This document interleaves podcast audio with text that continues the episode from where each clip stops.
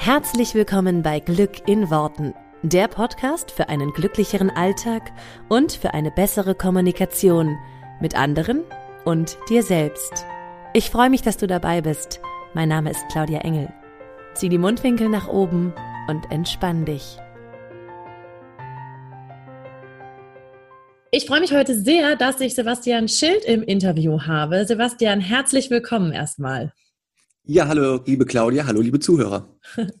vielen, vielen Dank, dass du dir Zeit genommen hast. Ähm, Sebastian ist Speaker und Hypnose-Coach. Und ähm, Sebastians Motto ist, flieg, wenn du nicht mehr laufen kannst. Und für alle, die Sebastian noch nicht kennen, noch nichts von Sebastian gehört haben und vielleicht auch noch äh, kein Bild vor Augen haben, Sebastian sitzt im Rollstuhl ähm, und darüber wird er uns auch gleich noch ein bisschen was erzählen. Und Sebastian ist mittlerweile ähm, Hypnose-Coach, ähm, gibt sein Wissen an möglichst viele Leute weiter und kann auch ganz viele Menschen begeistern mit seiner Art, mit dem Leben umzugehen. Und äh, darüber wollen wir heute sprechen. Deswegen herzlichen Dank nochmal, dass du dir Zeit genommen hast. Ja, sehr gern. Als allererstes, das ist ja so ähm, das, das Wichtige erstmal, erzähl doch einfach erstmal so ein bisschen, was, was machst du, wer bist du? Stell dich doch einmal mit deinen eigenen Worten ein bisschen vor. Ja, alles klar. Also du hast das ja schon schön gesagt. Sebastian Schild ist mein Name und ähm, ich begleite Menschen dabei, die Gedanken und Gefühle im Leben zu kreieren, die dir und meinen Zuhörern und den Teilnehmern meiner Seminare dabei helfen, das Leben so zu kreieren, ja, wie es halt für jeden wünschenswert ist. Das Ganze mache ich eben als Speaker, als Coach und als Trainer, als Lehrtrainer für Hypnose. Und das Ganze kann man sich so vorstellen, dass ich ähm, regelmäßig gebucht werde von Unternehmen, Firmen und Veranstaltern, um dort eben so Impulsvorträge zu halten, gebe dort das Wissen weiter, was mich dabei unterstützt hat, nach einem schweren Verkehrsunfall wieder neuen Mut und neue Kraft zu schöpfen, um ja, weiterzuleben. Und darüber hinaus gebe ich das Wissen dann intensiv weiter in Seminaren oder Einzelcoachings, um dann konkret ja, Themen zu lösen, also zum Beispiel Ängste, Blockaden oder unerwünschte Verhaltensweisen. Sehr schön, das klingt alles super spannend. Nimm uns einmal mit ähm, in, ja, in dein Leben und wir gehen mal zurück in das Jahr 2005. Da hat sich ja für dich sehr, sehr viel verändert. Du hast das auch gerade schon erzählt. Ähm, du hattest einen Verkehrsunfall. Ähm, wie alt warst du damals? Ja, ich war gerade 20 Jahre alt, mitten in meiner Ausbildung. Wow, okay. Nimm uns mal mit in, und erzähl einfach mal, was passiert ist. Und ähm, ja. Ja, super. Also es war der Mai 2005. Ich, wie gesagt, war 20 Jahre alt, frisch verliebt und steckte mitten in meiner Ausbildung zum Groß- und Außenhandelskaufmann. Ja. Das sah dann so aus, dass ich ähm, in der Prüfungsphase war und wir hatten donnerstags, freitags schon die Prüfung und montags, dienstags wäre dann der zweite Teil gewesen. Und an dem Samstag wollte ich eigentlich mit meiner Freundin ins Freibad schwimmen gehen, denn es war so ein richtig herrlicher Samstag, Mittag. Also es war irgendwie 20 Grad, die Sonne schien und es war super. Und bevor ich mit ihr los wollte ins Schwimmbad, hat mich ein Freund abgeholt mit seinem Motorroller. Wir okay. waren dann in der Stadt unterwegs, sind dann rumgefahren und ähm, auf dem Heimweg wieder zu meiner Freundin zurück, sagte ich an einer Ampel zu ihm, du, hey Bro, lass uns doch die Plätze tauschen. Also es war sein Roller, er ist gefahren. Und ja. sagte, lass uns doch die Plätze tauschen. Ich habe jetzt seit ein paar Wochen meinen Führerschein, die Sonne scheint, äh, es ist super Wetter und ja, vielleicht kennt der ein oder andere das, wenn man so im Sommer mit dem Fahrrad oder Motorrad so unterwegs ist und die, die Wiesen blühen und die Blumen blühen und so, man fühlt sich stark und unverwundbar. Also sagte er, klar, komm, wir tauschen die Plätze, fahr den Rest nach Hause.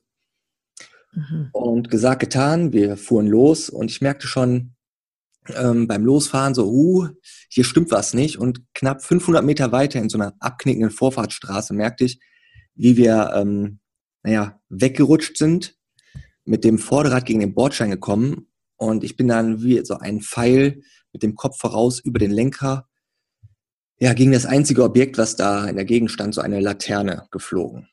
Oh, krass. Ja, und ähm, bei dem Aufprall ist dann durch die Stauchung die Wirbelsäule gebrochen und hat das Rückenmark durchtrennt. Wow. Ja, ja, viel, viel später habe ich das dann erst im Krankenhaus erfahren, dass das eben dann eine Querschnittlähmung zur Folge hat, was halt bedeutet, dass eben ab der Stelle ja, die Beine nicht mehr bewegt werden können und auch ähm, keine Sensibilität, also kein Gefühl mehr da ist. Was, was hast du gedacht, als man dir im Krankenhaus das erzählt hat, dass du jetzt querschnittsgelähmt bist? Was waren deine ersten Gedanken? Ganz ehrlich, also ich habe das erst so gar nicht verstanden. Also was, wollen die da von mir? Es gab da so eine Situation, also ich lag erst im Koma, war künstlich beatmet Ach, und bin dann also wirklich erst so langsam wieder zurück ins Leben geführt worden.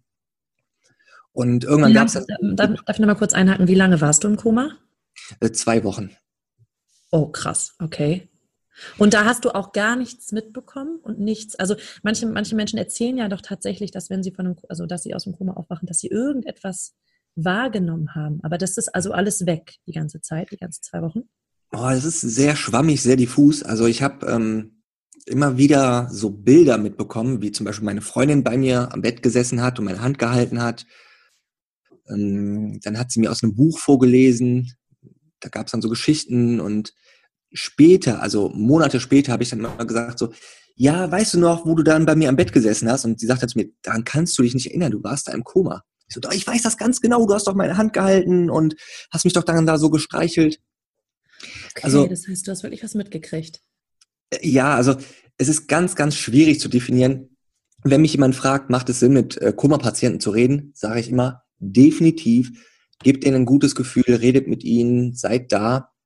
Aber wie viel man davon jetzt tatsächlich mitbekommt und wie viel dann Fantasie am Ende des Tages ist, das kann man nur ganz schwer sagen. Ja, das glaube ich. Naja, solange die Fantasie dir dann das, das positive Gefühl gibt, dass da jemand war und ne, dass, dass, dass jemand bei dir ist, ist das ja auch schon mal ganz viel wert, wie wir ja mittlerweile wissen mit Hypnose und so. Ja. Okay. Das, deswegen, deswegen tue ich es mir da immer ein bisschen schwer, weil da viel Fantasie mit reinfließen kann. Ja. Ich habe auf jeden Fall mit ähm, anderen Kollegen noch gesprochen, die einen ähnlichen Unfall hatten. Und sie sagten mir, dass sie Ähnliches erlebt haben. Also gerade bei denen, die wirklich kurz vorm Tod waren, also wo, naja, der Unfall wirklich lebensgefährlich war, die haben alle davon berichtet, dass sie eben ähm, in dieser Koma-Phase was mitbekommen haben, dass es ihnen gut ging, dass sie so ein weißes Licht gesehen haben. Aber wahrscheinlich das Wichtigste war, dass wir dort eine Entscheidung getroffen haben zum Leben, fürs Leben, zum Kämpfen. Ja. So. Okay. Und du bist dann von selber wieder aufgewacht aus dem Koma? Ähm, also es war ein künstliches Koma aufgrund okay. dieser schwierigen Verletzung. Ja. Und als das dann so ein bisschen ausgestanden war, haben sie dann versucht, mich zurückzuholen. Okay. Wie ist das von sich gegangen? Wie, wie waren deine ersten Momente wieder, als du wieder wach wurdest? Ja, es war sehr unangenehm, denn ähm, ich hatte diesen Tubus, also diesen Schlauch im Hals und wurde künstlich beatmet und habe das so gar nicht mitbekommen. Die Ärzte sagten mir dann so, oh, Sebastian, du bist im Krankenhaus, dort ist ein Unfall, deine Familie ist hier und aktuell wirst du noch beatmet, aber wir werden jetzt hier den und den Schlauch ziehen und dann kannst du gleich mit deiner Familie reden.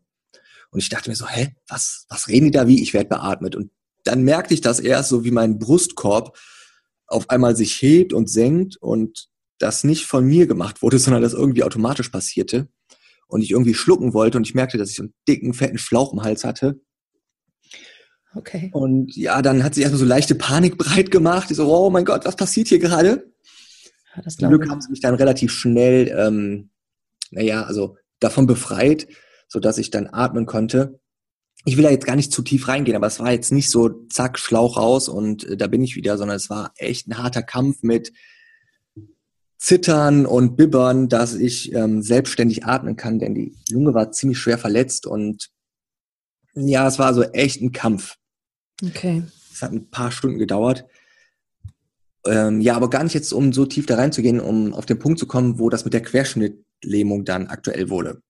Ja. Denn ich war da noch ähm, unter Morphium und Schmerzmitteln und das war alles auch da noch sehr diffus. Erst Wochen später kamen dann die Ärzte auf die Idee, mal zu gucken, was da wirklich los ist. Und der Chefarzt kam dann so in mein Zimmer und hat dann die Bettdecke beiseite genommen und hatte so eine ziemlich lange, glänzende, silberne Nadel und steckte die so in meinen dicken Zeh rein. okay. Oh.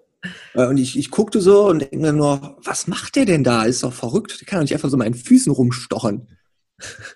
Und ja, dann steckte die Nadel so in meine Wade. Und ich dachte, jetzt, jetzt flippt er aber aus hier. Und dann ging es weiter. Im Oberschenkel, in den Bauch rein. Und ging dann immer weiter, immer weiter hoch, bis er so ungefähr auf Höhe der Brust, also so ungefähr so bei den Brustwarzen ankam. Ja. Steckte dann nochmal die Nadel da rein und auf einmal spürte ich ein kaltes Stechen und ich schrie noch so auf, so, au, verdammt! Okay. Und als ich dann so aufschrie, merkte ich auf einmal so, warte mal, irgendwas stimmt hier gerade nicht. Wieso tut das weh und wieso hat das vorher nicht wehgetan? Krass, ja. Und da habe ich das erste Mal gemerkt, so irgendwas ist hier nicht normal, irgendwas ist hier komisch.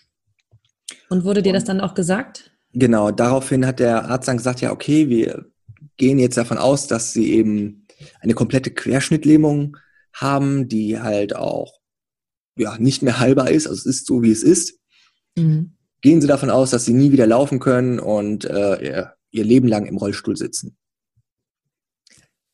So, das hat er mir dann da gesagt, aber ich habe das immer noch nicht verstanden. Also ich lag da immer noch unter äh, Schmerzmitteln und habe die Welt noch nicht so ganz verstanden. Ja, das glaube ich. Ja, und ähm, um das mal so ein bisschen abzuschließen, es hat dann echt bis zu sieben Jahren gedauert, bis ich das wirklich richtig in mir realisiert habe, was das jetzt für eine Konsequenz hat. Ach, wirklich so lange?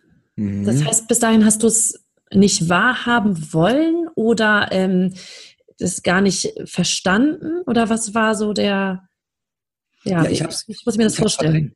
Ich habe es verdrängt. Also es war so, meine Freundin war da und das Wichtigste für mich war in der ersten Phase so, dass ähm, ich für meine Freundin da bin, für meine Familie da bin, dass die nicht so ein großes Leid haben. Mhm. Guckt, mir geht's gut, ich kann auch wieder hier äh, Sport machen und alles wunderbar, bitte macht euch keine Sorgen, alles wird wieder gut. Das war so diese erste Intention.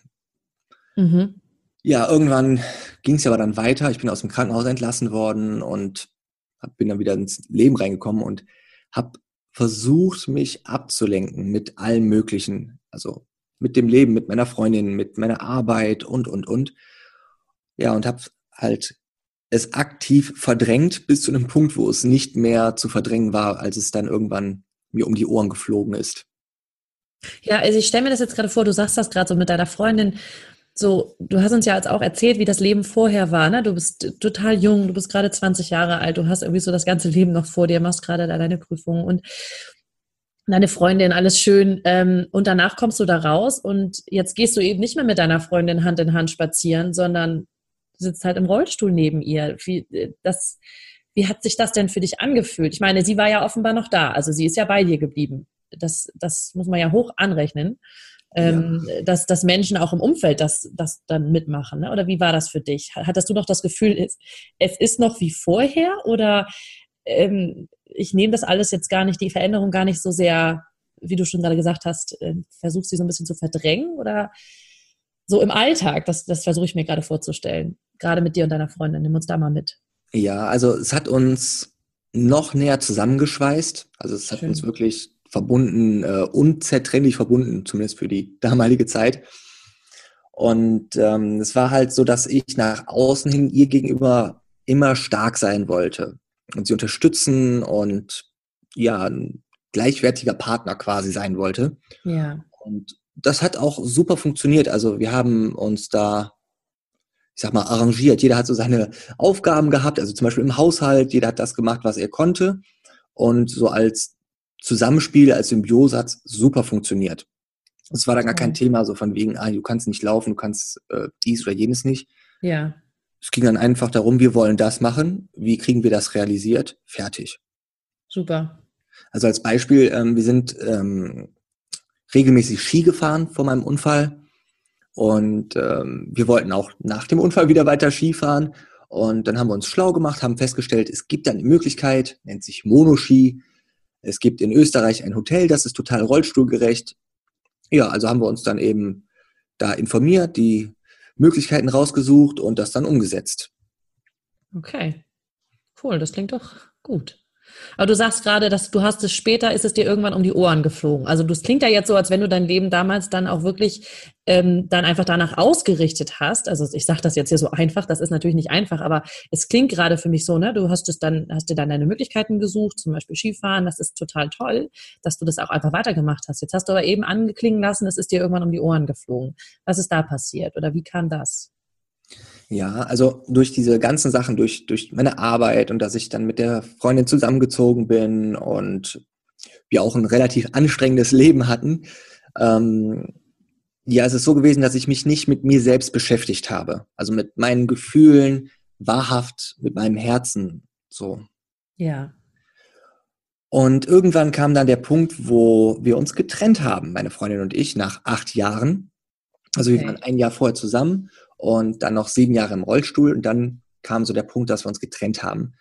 Was überhaupt nichts mit dem Rollstuhl zu tun hatte, sondern wirklich ja. ganz normale zwischenmenschliche Geschichte. Ja.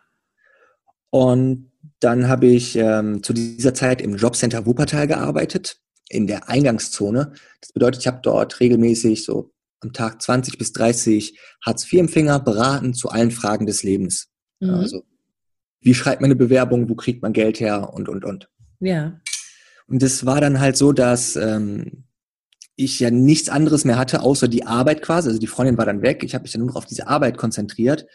Und das hat mich ziemlich fertig gemacht. Du kennst ja vielleicht ähm, dieses Zitat von Jim Rohn, du bist der Durchschnitt der fünf Menschen, mit denen du dich am meisten liebst. Ja, ja, ja. Und ich war halt die ganze Zeit in einem Umfeld von ähm, Kunden, die mich angemeckert haben, dass sie zu wenig Geld bekommen haben oder irgendwie sowas. Von Kollegen, die gemeckert haben, dass zu viele Kunden, also zu viele Hartz-IV-Empfänger dort rumliefen. Ja. Und ich habe da irgendwie so gar kein, kein Licht am Ende des Tunnels mehr gesehen. Das kann ich mir vorstellen. Und ähm, ja, habe ich dann erstmal ja, ein bisschen zurückgezogen, mit mir selbst beschäftigt und ja, jetzt kann ich es ja so sagen, bin dann irgendwann wirklich eine tiefe Depression verfallen. Okay. Ja, so Burnout, Depression, weil ich irgendwie keinen Sinn im Leben mehr gesehen habe. Und das war der Moment, wo du es auch erst realisiert hast, so dass du jetzt einfach dein Leben lang auf diesen Rollstuhl angewiesen sein wirst und solche Sachen. Genau, dann, dann gab es mich so einen Moment, da lag ich abends im Bett oder nachts im Bett und konnte ja teilweise gar nicht mehr aufstehen, lag dann da wirklich tagelang und habe so vor mich hingedacht und habe dann erstmal wirklich verstanden, was das bedeutet. So, ey, du sitzt für immer, also es gibt ja keine Heilung aktuell. Ne? Es ist mhm. so. Was bedeutet das? Ja, andere Menschen, du wirst immer auf Hilfe von vielleicht anderen angewiesen sein und, und, und. Und ja, da ist mir das erstmal so richtig bewusst geworden. Ja. Wie, wie hast du das dann geschafft? Du hast gerade gesagt, das ist wirklich eine Depression. Das ist ja nun auch was, was was viele Menschen auch ohne Rollstuhl schon, schon haben, ähm, die, die wirklich dann in so einer Depression sind, wo sie im Bett liegen und nicht mehr aufstehen mögen, weil einfach irgendwie alles sinnlos erscheint. Ja, dann ist die Freundin weg, dann ist der Job vielleicht einfach, zieht einen runter. Wie hast du das in der Situation geschafft, dich da wieder rauszuziehen und da ähm, ja zu dem zu werden oder den Grundstein für das zu legen, für den zu werden, der du heute bist? Mhm. Ja, ich konnte das erstmal gar nicht akzeptieren. Also ich habe dann nur irgendwie gemerkt, irgendwas stimmt nicht, bin dann zum Arzt. Der Arzt hat zu mir gesagt, ja, Überlastungssyndrom, Burnout, Depression, nehmen Sie mal Tabletten und äh, bleiben Sie mal ein paar Wochen zu Hause. Und ich so, was, was für ein Schwachsinn, ich habe sowas nicht. Bin dann zum nächsten Arzt. Der nächste Arzt wieder genau das Gleiche diagnostiziert.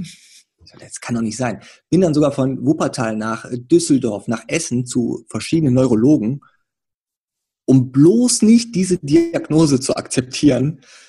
Warum? Ja, war, das für dich, war das für dich die Diagnose, äh, zeigt, äh, zeugt von Schwäche oder äh, Ja, genau. Okay. Genau. So nach dem Motto, ich habe ich hab versagt, ich habe es nicht gepackt, ah. ich bin zu schwach, so ungefähr. Okay. okay.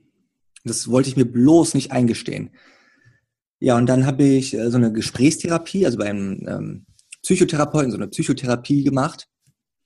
Und das war so lustig. Ich komme da hin und das Erste, was er zu mir sagt, ist, Herr Schild, Sie sind nicht therapierfähig. Okay. Und ich denke mir so, hey, pass mal auf, Herr Doktor, ja. Also erstens könnte ich dich hier therapieren. Zweitens, du kennst mich überhaupt nicht. Und drittens, was ist das bitte für eine Aussage? Was schaffst du hier für einen Rahmen, wenn du deinem Patienten im ersten Gespräch schon sagst, so, du bist nicht therapierfähig? Wow. Und da habe ich mir gedacht, also, hm, okay, aber das hat irgendwo trotzdem in mir ähm, so einen Samen gesät. Ja. Ich habe nämlich dann darüber nachgedacht, was meint er damit, wie kommt er darauf und wo, wo kommt das alles her und was ist das alles? Und ja, dann habe ich halt angefangen, ich wollte da nicht mehr, also ich wollte da nicht mehr sein in dieser Phase so. Und mhm. irgendwann nach ein paar Wochen sagte er, okay, du kannst du mal vorbeikommen. Und wir haben uns dann halt so angefangen, ähm, Dinge aufzuschreiben, die mir gut tun, die mir Spaß machen. Und also er hat dich therapiert, obwohl er das Gefühl hatte, du bist nicht therapiefähig. Äh, ja, nach Wochen. Also wir hatten dann irgendwie drei Wochen später einen Termin nochmal vereinbart und ähm, da sagte er, okay, wir versuchen es mal. Oh, okay. Okay. Ja, wie gesagt, in der Zeit habe ich mich auch schon sehr viel mit mir selbst beschäftigt und reflektiert, ja. weil ähm, ich wollte es erstens nicht akzeptieren. Deswegen habe ich gefragt, wo kommt das her? Was hast du da gemacht? Und zweitens, wie kommst du da selbst wieder raus? Was kannst du tun, um eben nicht hier von Arzt zu Arzt zu laufen, irgendwelche Tabletten zu schlucken, weil ähm, da hatte ich irgendwie gar keine Lust drauf, diese Abhängigkeit zu haben. Ja, ja, klar. Ja, und das Ganze fing an, ganz klein mit eben zu schauen, was sind Dinge im Alltag, die mir gut tun. Ja. Und das waren so Sachen wie morgens früh heiß zu duschen. Und jetzt habe ich natürlich öfters mal geduscht, auch vorher. ja, da gehe ich von aus. Aber der Punkt war, dass ich das jetzt bewusst gemacht habe. Mhm. Also ich bin ja. morgens aufgestanden, habe gedacht, ach geil, das Erste, was du jetzt tust, ist, du tust dir was Gutes, du gehst jetzt erstmal richtig schön heiß duschen. Und ja. dann war das Zweite, ah, ich trinke mir jetzt äh, nicht einfach, ich trinke jetzt einen Tee oder ich trinke irgendwas, sondern ich trinke mir was ganz Besonderes, einen leckeren Cappuccino. Mhm. Die bewusste also, Entscheidung dafür, ja. Ganz genau, also die bewusste Entscheidung und auch die bewusste Wahrnehmung in dem Moment. Ja. Das hat mir erstmal wieder so ein bisschen Kraft gegeben, um überhaupt aus dieser Situation ähm, naja, rauszukommen oder ein bisschen Licht am Ende des Tunnels zu sehen. Ja. Und was ist, wie ist es dann weitergegangen so? Äh, wie, wie bist du wieder in diesen, also ich, ähm, ich erlebe dich heute jetzt so in den auch sozialen Medien und ähm, die Auftritte, die ich jetzt von dir gesehen habe, als einen sehr optimistischen Menschen, ne, der, der wahnsinnig viel Kraft und ganz, wahnsinnig viel Energie ausstrahlt. So, das, das ist total spannend, jetzt mal zu hören, dass du wirklich mal so eine Phase hattest, wo du ähm, im Bett rumlagst und gefühlt nicht aufstehen konntest. So wie, ähm, wie ist es dann weitergegangen? Wie, was hast du dann gemacht, um das, um darauf aufzubauen? Also ich habe gemerkt, dass diese Kleinigkeiten mir unheimlich gut tun. Also dass ich das, was mir gut tut, mir gut tut. ja. Und habe das massiv weiter ausgebaut. Also ähm, ich bin zu der Zeit dann auch krankgeschrieben gewesen und ähm, fing dann an zum Beispiel mit solchen Sachen wie Sport. Habe dann Tischtennis gespielt, bin geschwommen, schwimmen gewesen. Ja. Und habe angefangen zu kochen, was total verrückt ist. Ich, ich wusste 30 Jahre lang nicht, dass man äh, kochen kann oder dass man kochen kann. Und ähm, habe dann eben mit solchen Kleinigkeiten angefangen und dadurch ging es mir immer besser, immer besser, immer besser, immer, immer mehr Energie bekommen und die Ziele wurden immer größer so war es dann, dass ich dann irgendwann gedacht habe, okay, ich bin jetzt wieder so quasi in so einem Alltag drin, ich stehe morgens regelmäßig auf, ich ernähre mich gesund, ich mache Sport, ich treffe mich mit Freunden, ich telefoniere, ich gehe wieder raus, ich lebe wieder quasi. Ja. Und da sind dann eben auch die, die Ziele und die Träume größer geworden. Und eins dieser Ziele, eins dieser Träume war, zu verstehen, wie funktioniert das mit dieser Hypnose. Denn okay. ähm, wir hatten ja schon mal am Anfang darüber gesprochen, ich habe mich schon von Kindheit an für diese Frage interessiert, wie funktioniert diese Welt, was hält diese Welt im Inneren zusammen und vor allen Dingen, wie können wir Einfluss darauf nehmen. Ja. Aber ich habe mich da jetzt nie so mit ähm, beschäftigt. Das war halt, ja, ich habe halt so viele andere Dinge im Alltag gehabt. Aber jetzt hatte ich die Zeit und die Lust, mich da mal mit zu beschäftigen. Also habe mir Bücher besorgt und äh, Vorträge mir im Internet angeschaut, bin zu Vorträgen hingefahren und habe dann irgendwann die Entscheidung getroffen, so zack, du machst so eine Ausbildung zum Hypnotiseur. Okay, also und war das, war das in dem Moment dann schon für dich klar, dass du in deinen alten Job ähm, gar nicht mehr zurückgehen willst und dass du was ganz Neues für dich auch anfängst? Weil das eine ist ja, das als Hobby sozusagen zu machen und zu sagen, es interessiert mich, ich lese da mal. Mhm. Das andere ist dann, ist dann ja auch so diese berufliche Entscheidung. Ne? Oder, oder bist du nochmal zurückgegangen in deinen Job? Nee, ich bin nicht zurückgegangen, aber das wusste ich zu diesem Zeitpunkt noch nicht. Okay. Also bis dahin war es nur so, ich tue jetzt erstmal das, was mir gut tut ja. und auf was ich Lust habe. Ja. Und bei dieser Ausbildung habe ich mir gedacht, also ich sitze sitz da in diesem Seminarraum und lerne und mache und ich denke mir so, ey, das kannst du auch. Also das, was der Seminarleiter da macht, das kannst du auch, dieses Wissen anderen äh, Menschen vermitteln. Mhm. Das war so das erste Mal, dass ich über diesen Tellerrand hinausgeschaut habe, so nach dem Motto, ich kann mehr. Ja. Und ich habe da irgendwie Blut geleckt. Ich wollte dann halt immer mehr lernen, immer mehr erfahren. Und jetzt, da war noch gar nicht die Intention, um mit Menschen zu arbeiten, sondern das hat mich einfach so angetriggert. Ich fand das Thema so spannend. Mhm. Und bin dann immer mehr da reingekommen. Dann, dann bin ich eben, also das war bei dem Alexander Hartmann, diese Hypnoseausbildung. Ja. Und ich habe halt dann gemerkt, so, oh, da gibt es noch so viele Themen, die daran angrenzen, zum Beispiel NLP. Mhm. Ja. Neurolinguistisches Programmieren für die, die es noch nicht kennen. Genau, ja, ich habe es im Podcast auch schon einige Male erwähnt. Ja, okay, super. vielleicht, ist es, vielleicht ist es dem einen oder anderen mittlerweile ein Begriff, aber gerne erzähl sehr gerne mal über deine Erfahrungen damit. Und ich habe halt gemerkt, dass die Hypnose ein Teil davon ist und mhm. ähm, habe mir gedacht, okay, es gibt da eine richtige Ausbildung zu, das ist interessant, das will ich machen. Und habe dann durch, so wie das Leben manchmal ist, durch einen schönen Zufall den Dennis Schanweber kennengelernt. Ja. Also ich war auf einer Veranstaltung, habe ein Ticket für ein Zweitagesseminar gewonnen, bin zu diesem Zweitagesseminar hin und habe gemerkt, so vom Menschen her, das ist absolut mein Typ, wir sind auf einer Wellenlänge. Und ähm, er hat dann eben diese Ausbildung an diesem Wochenende vorgestellt, dass er das eben macht. Und das war für mich noch total unerreichbar. Also erstens äh, 20 Tage irgendwo in Deutschland ähm, lernen. Das ja. war zu diesem Zeitpunkt unvorstellbar, alleine mit dem Auto dahin zu fahren und das zu machen und, und, und. Wegen, wegen, äh, jetzt wegen des Rollstuhls oder weil es dir so grundsätzlich nicht so zu, zugetraut hättest, irgendwo hinzufahren und was an, was Neues zu lernen und so, oder? Weswegen? Wegen des Rollstuhls, genau. Okay. Also, dass ich alleine meinen Koffer packe, alleine von äh, Wuppertal nach Berlin fahre, dann da irgendwie zwei Wochen in einem Hotel lebe und ganz alleine, so ohne. Fremde Umgebung und ja. Ganz genau. Spannend, okay. Und also ich, ich wusste nur zu diesem Zeitpunkt, ich will das machen, aber ich traue es mich noch nicht. Ja. Und der zweite Faktor war, dass es verdammt teuer war und ich überhaupt keine Ahnung hatte, wie ich das finanzieren soll. Ja. Und ich sagte so zu ihm, du Dennis, ich würde es gerne machen, nur ich sehe es im Moment noch nicht, ich sehe da keine Möglichkeit.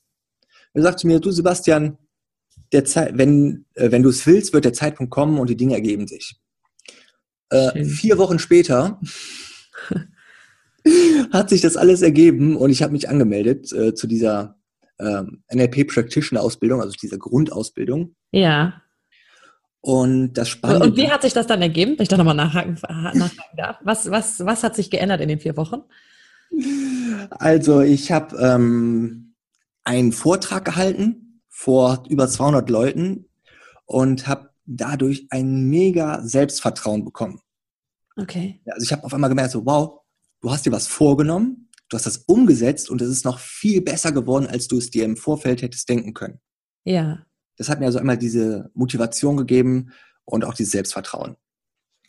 Cool. Dann ist durch einen glücklichen Zufall ähm, habe ich ähm, ein Geldsegen bekommen, sage ich mal, also eine Nachzahlung ja. von etwas. Ich glaube ja nicht an Zufälle, aber, aber es ist sehr, sehr schön.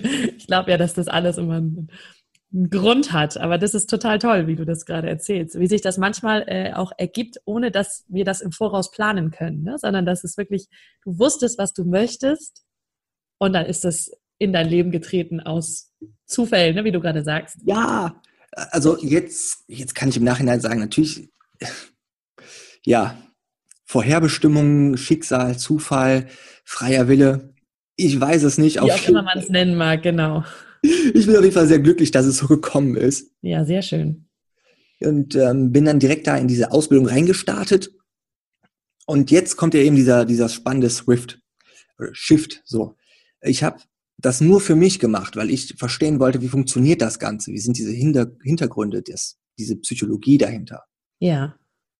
Äh, nur bei dieser Ausbildung haben wir uns untereinander als ähm, Teilnehmer gegenseitig gecoacht mit unseren Themen. Ja. So haben wir eben diese Interventionen und diese Systeme und Tools kennengelernt. Ja. Mir ist dabei aufgefallen, dass ich ein unheimlich gutes Händchen dafür habe. Also es hat mir nicht nur Spaß gemacht, diese Sachen anzuwenden und mit anderen Menschen zu arbeiten, sondern die Teilnehmer sind zu mir hingekommen und waren begeistert von der Art und Weise, wie ich mit ihnen gearbeitet habe. Also Schön. von der Empathie her, von dem Einfühlungsvermögen her und auch von der Zielstrebigkeit. Ja. Ich kannte es eben durchs Jobcenter, dass die Kunden viel jammern, viel meckern. Ja. Aber nicht diese Lösungsorientiertheit in sich haben. Und dass ich dann eben dafür verantwortlich war, zu sagen, ja, okay, es ist so, was können wir jetzt tun, um es besser zu machen? Mhm. Ja, und äh, diese Resonanz davon, dass mir das wohl anscheinend gut liegt, dass andere Menschen das auch gerne mit mir machen, das hat mich dann zum Nachdenken gebracht, so, hm, du kannst ja auch mehr. Und dann in Kombination mit dem, was ich am Anfang sagte, dass ich bei dieser Hypnoseausbildung mir da dachte, hm, das kannst du auch. Ja. Hat dann irgendwann mal dafür, da, dazu gesorgt, dafür gesorgt, dass ich mir gedacht habe, gibt es nicht eine Möglichkeit, wie du als Mensch, der vor Menschen spricht, dieses Wissen weitergibt, davon irgendwie deinen dein Lebensunterhalt zu finanzieren? Ja. Ja, und ja, verdammt, natürlich. Es gibt ja zig Trainer und Speaker und Coaches auf dem Markt. Das wusste ich bis dahin noch gar nicht. ja, das ist äh, sehr spannend. Ja. Cool. Und dann ist es dann, da war dann sozusagen deine Entscheidung, dass du gesagt hast, so, das mache ich. Und ähm, auch nie wieder in den klassischen alten Job zurück und äh, nicht wieder was machen, was, äh, wo ich umrundet bin, sage ich mal, von Leuten, die, die, die, die ich eher runterziehen. Ganz genau. Also ich war, ich war einfach so begeistert ähm, von den Trainern, von den Teilnehmern. Es gibt so Menschen, die haben die gleichen Interessen wie ich, mhm. die denken gleich, ähm, sie wollen in eine gleiche Richtung. Und auch das, was du gerade schon sagtest mit Schicksal und Zufall. Also ich habe von Anfang an, als ich über den Unfall gesprochen habe, gesagt, dass ich selbst verschuldet einen Verkehrsunfall hatte. Ja. Jetzt kommen die Menschen an und sagen, ja, das ist Schicksal, Zufall, Pech oder so. Ich so, nein, ich hatte ähm, die Entscheidung getroffen, ich fahre den Rest der Strecke nach Hause. Ich habe mich nicht richtig verhalten in dieser Kurve, um dort sicher durchzufahren. Es war meine Verantwortung. So, ne? Und ja. das glaube ich auch jetzt immer noch, dass ich komplett, naja, für das Schicksal in meinem Leben verantwortlich bin, durch die Entscheidungen, die ich treffe. Hat dir dieser Schritt, die Verantwortung zu übernehmen für sowas Schwerwiegendes, sage ich mal, hat dir das geholfen, damit auch umzugehen und das anders anzunehmen für dich? Ja, definitiv. Also am Anfang hat ja auch so überlegt, Gott, warum tust du mir das an? Schicksal, Leben, was willst du mir jetzt sagen oder sowas? Doch ich habe für mich dann erkannt, dass ich die Macht für mich in meinem Leben zurückgewinne und naja, für zukünftige Ereignisse halt auch gewappnet bin. Ja. Also wenn ich jetzt im, im Nachhinein, also ich sehe es hundertprozentig noch so, dass es war hundertprozentig meine Verantwortung und ich glaube, für jeden Menschen gilt das. Da, wo du jetzt gerade bist in deinem Leben, alles, was dich umgibt an Gegenständen, an Menschen und Situationen, ist das Resultat aus den Entscheidungen, die wir getroffen haben. Mhm. Ja, und für viele Menschen ist es ja auch eher äh, erschreckend, wenn sie dann sagen, wieso soll ich dafür selber die Verantwortung übernehmen? So, äh, ich bin da selber schuld, das ist ja aber noch ein, ein härteres Wort, ne? aber die Verantwortung übernehmen ist ja auch genau wie du gerade sagst, verleiht einem ja auch wahnsinnig viel Macht, weil man dann für die zukünftigen Ereignisse eben das selber in der Hand hat. Ne? Also mhm. das ist. Ähm, ich möchte nochmal auf die Hypnose eingehen. Wie hat dir denn Hypnose und auch dein Wissen dann über NLP und die, diese Ausbildung, wie hat dir das geholfen? Ähm, oder wie setzt du das für dich im Alltag ein, wenn du vielleicht echt mal so einen Moment hast, wo du denkst, boah, ey, jetzt würde ich echt ich sag's jetzt aber einfach mal so ganz platt raus, jetzt würde ich echt gern mal wieder laufen. Jetzt würde ich echt gern da mal aufstehen und irgendwo hingehen oder ich möchte das mitmachen, das kann ich jetzt gerade nicht. Wie hilft dir Hypnose, wie hilft dir NLP in solchen Momenten? Mhm, das ist eine sehr gute Frage, denn ich habe jetzt verstanden, vor ein paar Jahren, also nach Ende der Ausbildung, dass unser, ja, unsere Realität nur, also es gibt eine objektive und eine subjektive Realität. Also wie empfinde ich das, was jetzt gerade ist, beziehungsweise wie sehen andere das, was gerade ist. Und dieser Punkt, wie sehen andere das, was gerade ist, interessiert mich gar nicht mehr. Ich habe gelernt, dass eben unsere Gedanken massiven Einfluss auf unsere Gefühlswelt haben und dass wir unsere empfundene Realität dadurch gestalten können. Also äh, als Beispiel, ich hatte, ich habe zwischendurch mal so Muskelkrämpfe in den Beinen. Ja. Das hat mich tierisch gestört, wenn ich durch die Stadt gerollt bin. Oh, was denken denn die anderen Leute? Oh mein Gott, das ist mir unangenehm und peinlich und keine Ahnung. Und habe okay. mir ganz viele Gedanken darüber gemacht. Jetzt ist es so, dass mir das vollkommen egal ist, was andere Menschen denken. Für mich zählt jetzt nur noch, dass es mir im Jetzt gut geht und dass ich heute etwas dafür tue, dass es mir morgen noch besser geht als heute. Sehr schön gesagt. Ja. Also, also von daher dieses Lösen von den, also von den, von dem, was andere denken könnten, Lösen von den Erwartungen anderer Menschen, ist das für dich ein Schlüssel, ja? Genau, also einmal von den anderen Menschen und vor allen Dingen auch über die Macht seiner eigenen Gedanken und Gefühle bewusst zu werden. Ist dein Umgang, weil jetzt auch gerade, du hast es gerade so schön gesagt, du so rollst so durch die Stadt, wenn du das jetzt mal so sagst, ist dein Umgang ähm, mit ähm, ja, mit, mit deinem Rollstuhl sozusagen oder mit dem Aufeinandertreffen mit anderen Menschen, die jetzt äh, gucken und so, ist das, hat sich das auch verändert dadurch? Also wie erlebst du so den Alltag im Rollstuhl? Es ist ja oftmals so, dass, dass viele Menschen, wenn sie im Rollstuhl sitzen oder wenn sie irgendwie eine Behinderung haben, wenn sie anders aussehen als andere Menschen, es gibt ja vielfältigste Sachen, dass die ganz oft sich natürlich massiv dadurch eingeschränkt fühlen, wenn andere Menschen gucken, wenn andere Menschen ähm, mitleidig gucken, wenn sie nicht wissen, wie sie reagieren sollen, wenn die starren oder so. Ähm, kannst du uns da nochmal so mitnehmen? Wie war das vorher und hat sich das vielleicht jetzt auch verändert, so dein Umgang damit? Ja, das ist ziemlich lustig, denn ich habe ja ähm, zwei verschiedene Seiten, sage ich mal. Auf der einen Seite ist es so, wenn ich zum Beispiel mit meinem Auto unterwegs bin und ich fahre an so einem Behindertenparkplatz, vielleicht im Sommer das Fenster runter, laute Musik, dann drei Tage Bad und Cappy auf, dann passiert es schon mal, dass dann ältere Mitmenschen vor so einem Behindertenparkplatz stehen und zweifelnd, skeptisch gucken, was macht der junge Typ da jetzt, warum fährt er da hin? Und wenn ich dann die Tür aufmache und meinen Rollstuhl auspacke, oh, alles klar. Okay. Fällt ihnen das so aus dem Gesicht. Und das passiert natürlich auch beim Einkaufen oder so, dass die Leute dann schon mal gucken oder übereifrig helfen wollen. Ne? Oh, kann ich Ihnen helfen? Und nehmen mir die Sachen aus der Hand oder irgendwie sowas. Okay. Ähm, ja, das passiert ganz häufig. Auf der anderen Seite ist es aber auch wieder so rum, wenn ich jetzt zum Beispiel bei Veranstaltungen bin oder hm, bei Vorträgen, Seminare oder sowas, da geht's ja dann wieder genau andersrum. Da kommen die Leute zu mir, zu mir und fragen, du, wie kann ich das und das machen? Wie funktioniert das und das? Ja?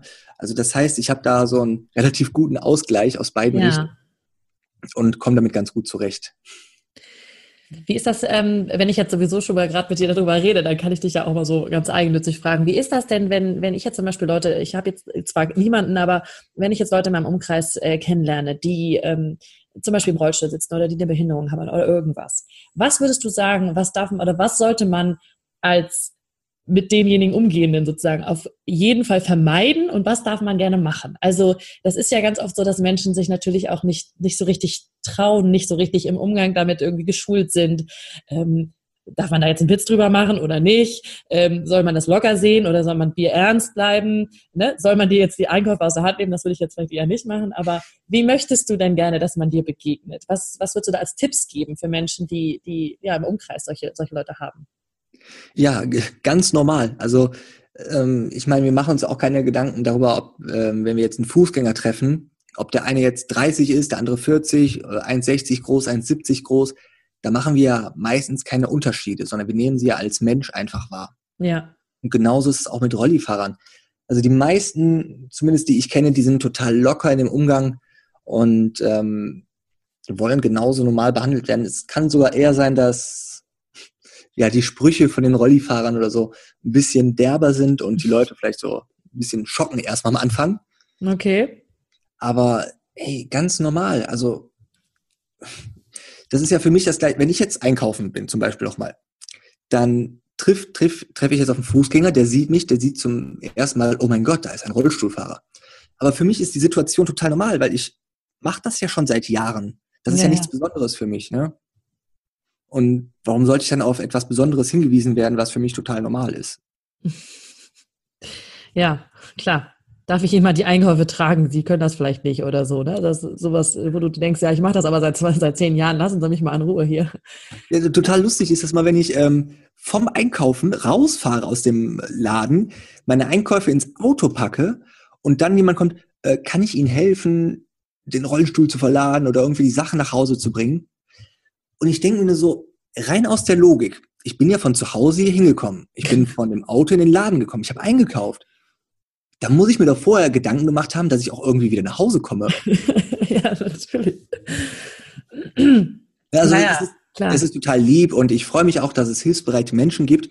Ähm, aber einfach logisch, empathisch auf die Menschen zugehen. Ja, einfach, ich glaube, das, was du gerade gesagt hast, dieses ganz normale, gar nicht so sehr die Gedanken, Entschuldigung, gar nicht so sehr die Gedanken darüber machen, ähm, wie war es so, sondern wie du gerade sagst, ne, einfach äh, ganz natürlich wie jeden anderen auch behandeln. Das ist, glaube ich, ähm, das ist ein sehr guter äh, Tipp. Es ist ja so einfach, aber das, das darf man sich wirklich nochmal so bewusst machen, glaube ich. Ja, du, aber das sind genau die Dinge, also das habe ich jetzt in den letzten Jahren gelernt, die einfachen, diese Kleinigkeiten, dieses, ach ja, das ist ja sowieso so, das ist das Entscheidende. Also die mhm. Grundlagen. Ja. ja. Ähm, ich möchte nochmal auf ein Thema zu sprechen kommen. Du ähm, bist ja auch ehrenamtlich tätig und hilfst anderen Querschnittsgelähmten.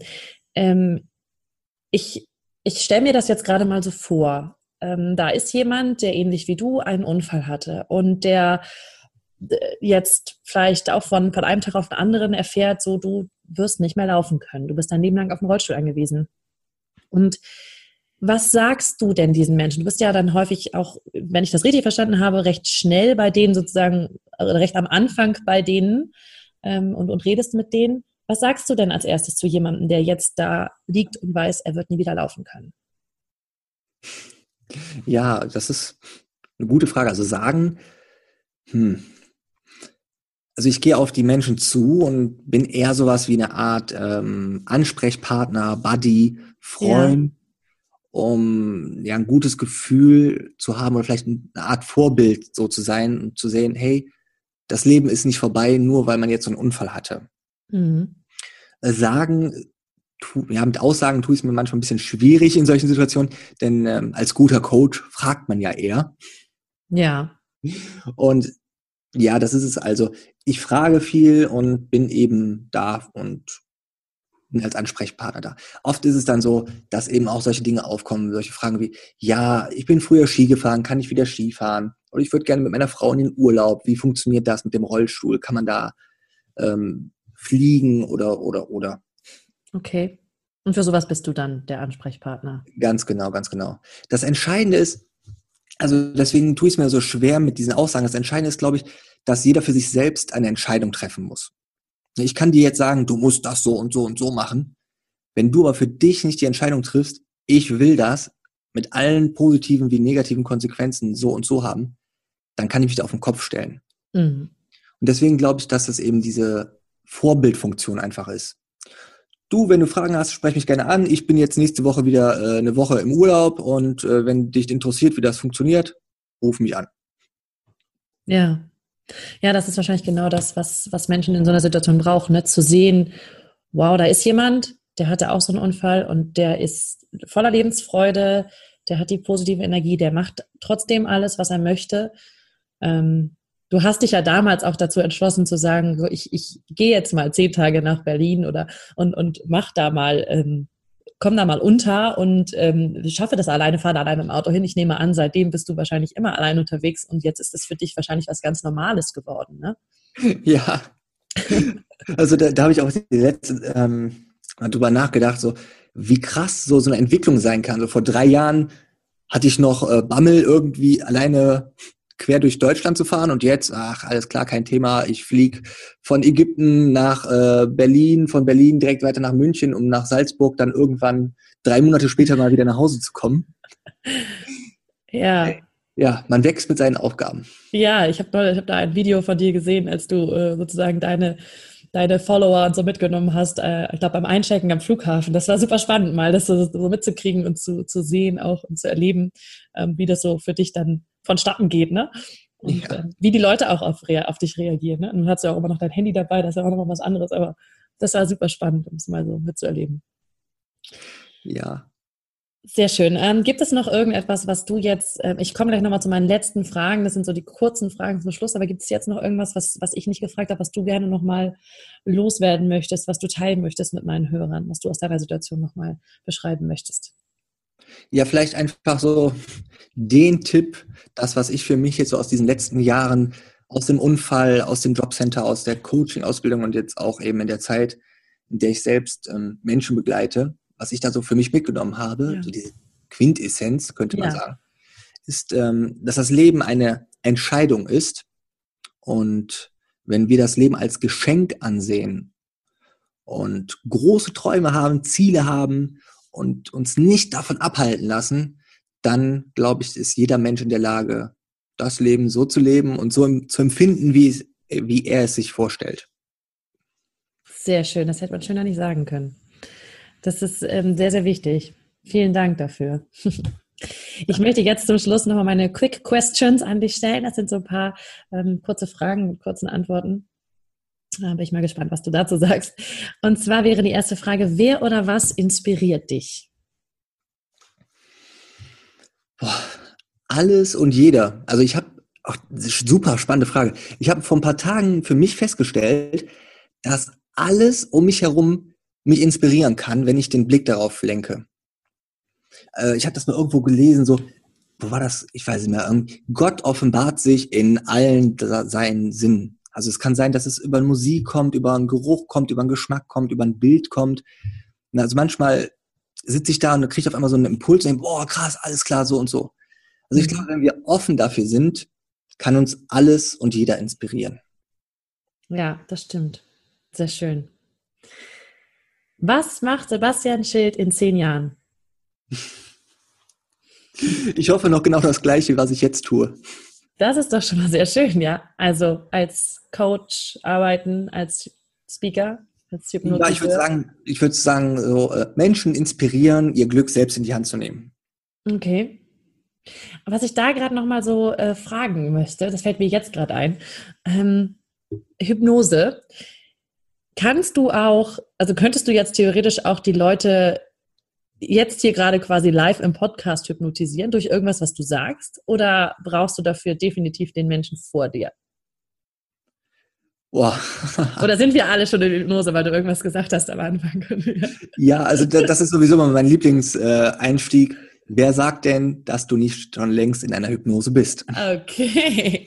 Die Frage ist da viel wichtiger, so was, was ist denn Hypnose überhaupt?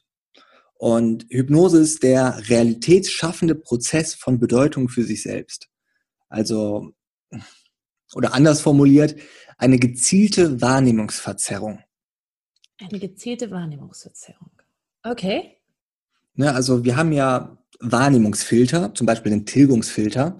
Und der ist dafür verantwortlich, dass wir nicht an Reizüberflutung verrückt werden. Das heißt, wenn wir jetzt in einen Raum reinkommen, dann nehmen wir als erstes das wahr, was für uns wichtig ist oder wo wir die Erfahrung gemacht haben im Leben, das könnte für mich interessant sein. Alle anderen Informationen tilgen wir weg. Mhm. Also ja. zum Beispiel der Feuerwehrmann, der sieht in einem Raum sofort die ganzen Feuerwehrlöscher, äh, die Feuerlöscher und die Brandschutztüren. Und eine Krankenschwester sieht vielleicht als erstes ähm, den Erste-Hilfe-Kasten. Ja. So, und das sind eben äh, Filter, Wahrnehmungsfilter und Hypnose ist für mich eben das bewusste Setzen oder Auflösen dieser Filter. Und ja, durch einfache Sprache könnten wir jetzt Menschen mit dieser Wahrnehmungsverzerrung unterstützen oder lenken. Mhm, okay.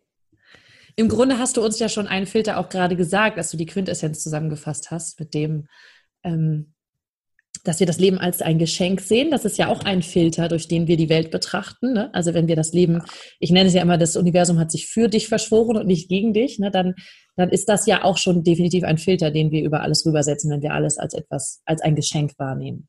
Ja, das ist ein äh, mega Glaubenssatz. Ähm, ich, also wir können ja Dinge denken, äh, von wegen, ja, ich bin es nicht wert oder dafür war ich schon immer zu klein, so und so. Daran kann man sehr gut arbeiten, das kann man alles auflösen. Aber ich denke, dieser größte Glaubenssatz, warum sind wir hier? Und warum mache ich das? Wer bin ich? Diese Geschichten, wenn ich das als Geschenk sehe und nicht als Strafe, mhm. dann habe ich erst die Möglichkeiten, wirklich, ja, alles zu erreichen. Ja, sehr schön. Also wenn man mal mitkriegen möchte, wie du hypnotisierst, da müsste ich wahrscheinlich auf ein Seminar von dir kommen und dann äh, zeigst du das dann live äh, vor Ort oder wie ist das bei dir auf deinen Seminaren? Genau, also bei den Abendseminaren mache ich immer eine Live-Demo, um einfach mal zu zeigen, wie so ein Hypnose-Coaching aussieht. Ähm, ich bin, ich sag mal, ein moderner Hypnotiseur. Okay. Der, Was heißt das? Ja, also ich mag dieses ganze Show-Hypnose-Zeugs nicht. Ne? Jetzt kommen wir hierher, Schlaf, ist, beiß eine Zitrone rein und glaubt, das ist ein Apfel und sowas. Okay.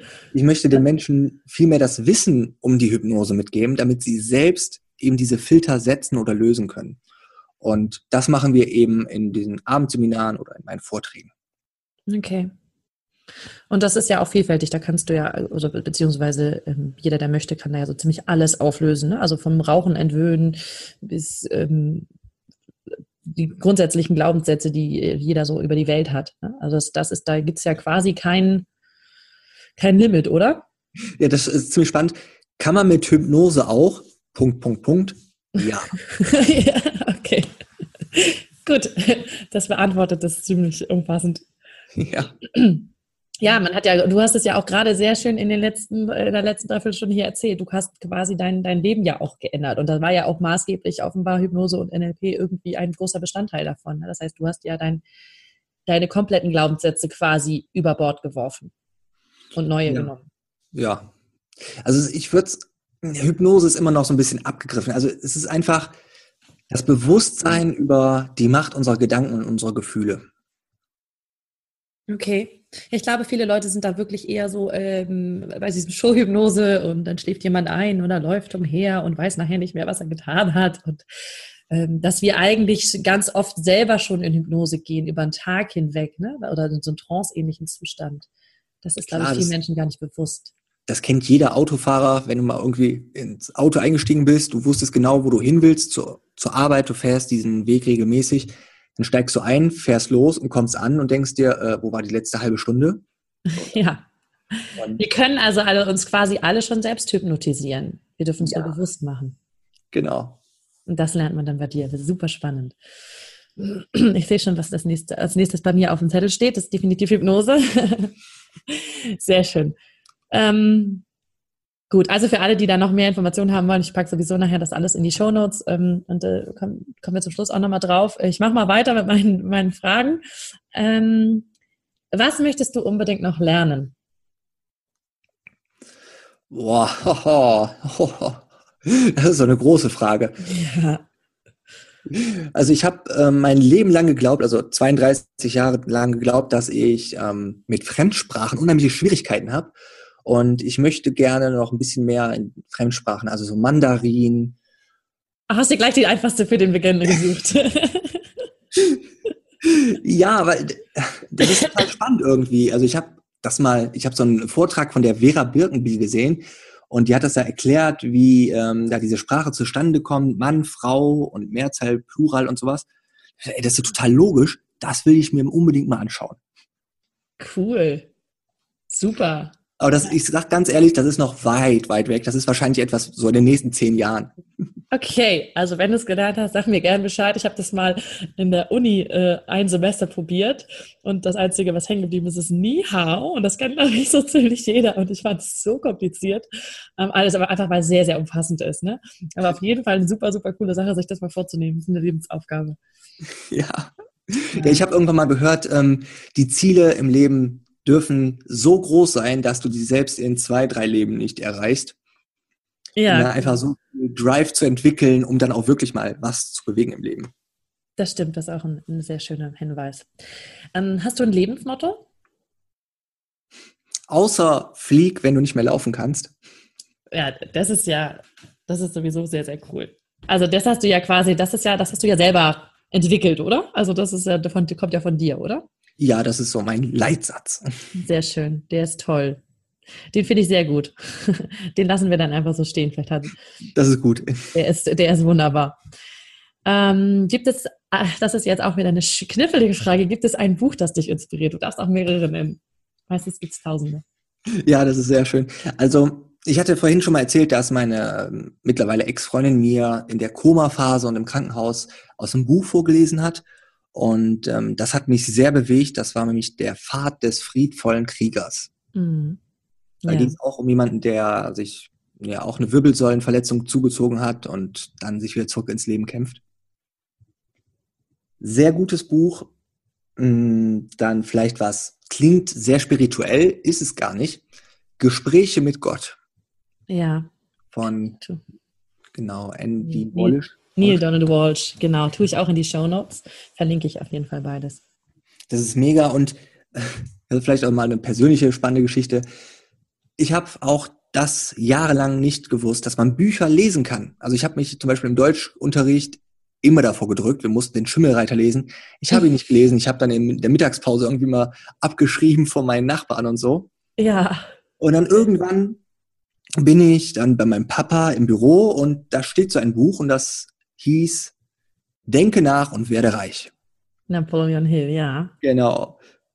Und ich, das kommt mir irgendwie bekannt vor. Und da hat mal jemand bei einem Vortrag, wo ich gewesen bin, davon erzählt. Ich, ah, interessant. Hab mir dann das Buch aus dem Regal genommen, mir das durchgelesen. Und das war mein erstes Buch, was ich freiwillig, bewusst gelesen habe. Okay. Und war so geschockt darüber, was da für Wissen drin steht, dass ich seitdem angefangen habe, Bücher zu lesen. Okay. Also das ist jetzt so äh, vier Jahre ungefähr her. Und ähm, deswegen ist es also ein, eins meiner persönlichen Highlights. Genau, denke nach und werde reich. Sehr schön. Ja, die tue ich auf jeden Fall alle dreimal in die Show Notes. Sind auf jeden Fall schöne Bücher, die man sich mal auf jeden Fall durchlesen kann. Bestimmt was dabei zum Lernen. Ähm, und die letzte Frage. Ich kann nicht leben ohne. Sonne, Musik und Freiheit.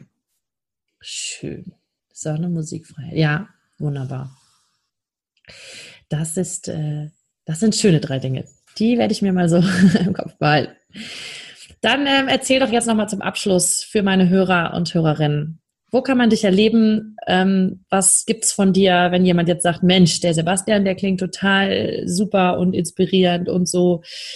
Von dem möchte ich gerne mal mehr hören, sehen und sonstiges. Wo kann man dich hören, sehen? Wo kann man mit dir in Kontakt treten? Ja, idealerweise über die Homepage, da findet man alles.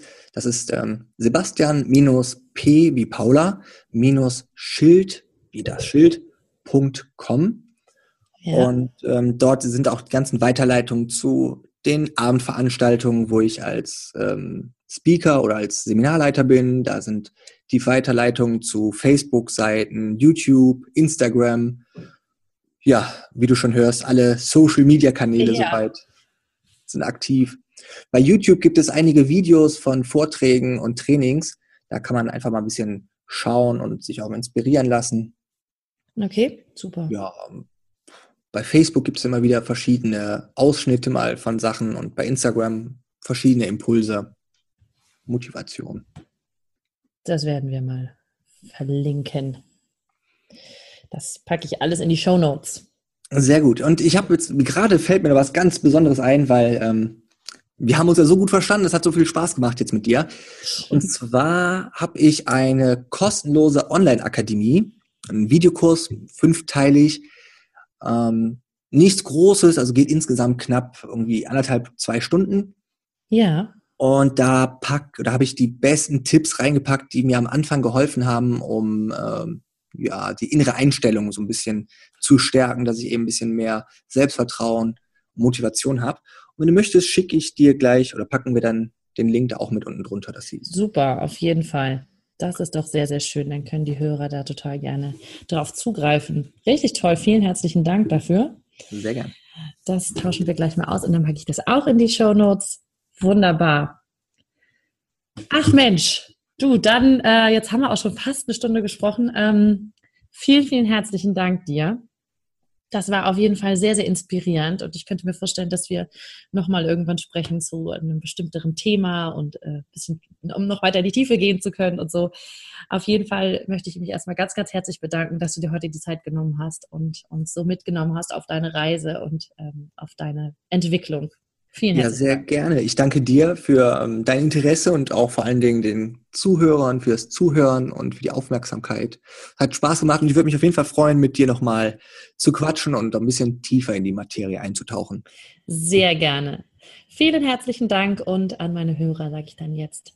Macht es gut, habt eine wunderbare Woche und äh, ja, genießt die Zeit, seht das Leben als Geschenk, wie Sebastian gerade gesagt hat. Bis dann. Tschüss. Tschüss. Vielen Dank, dass du dir diesen Podcast angehört hast. Ich würde mich mega doll freuen, wenn wir uns connecten auf meiner Homepage und auf Social Media. Alle Infos dazu findest du in den Show Notes. Und dann freue ich mich auf das nächste Mal, wenn es wieder heißt Glück in Worten, dein Podcast für einen glücklicheren Alltag. Bis dahin alles Gute, deine Claudia.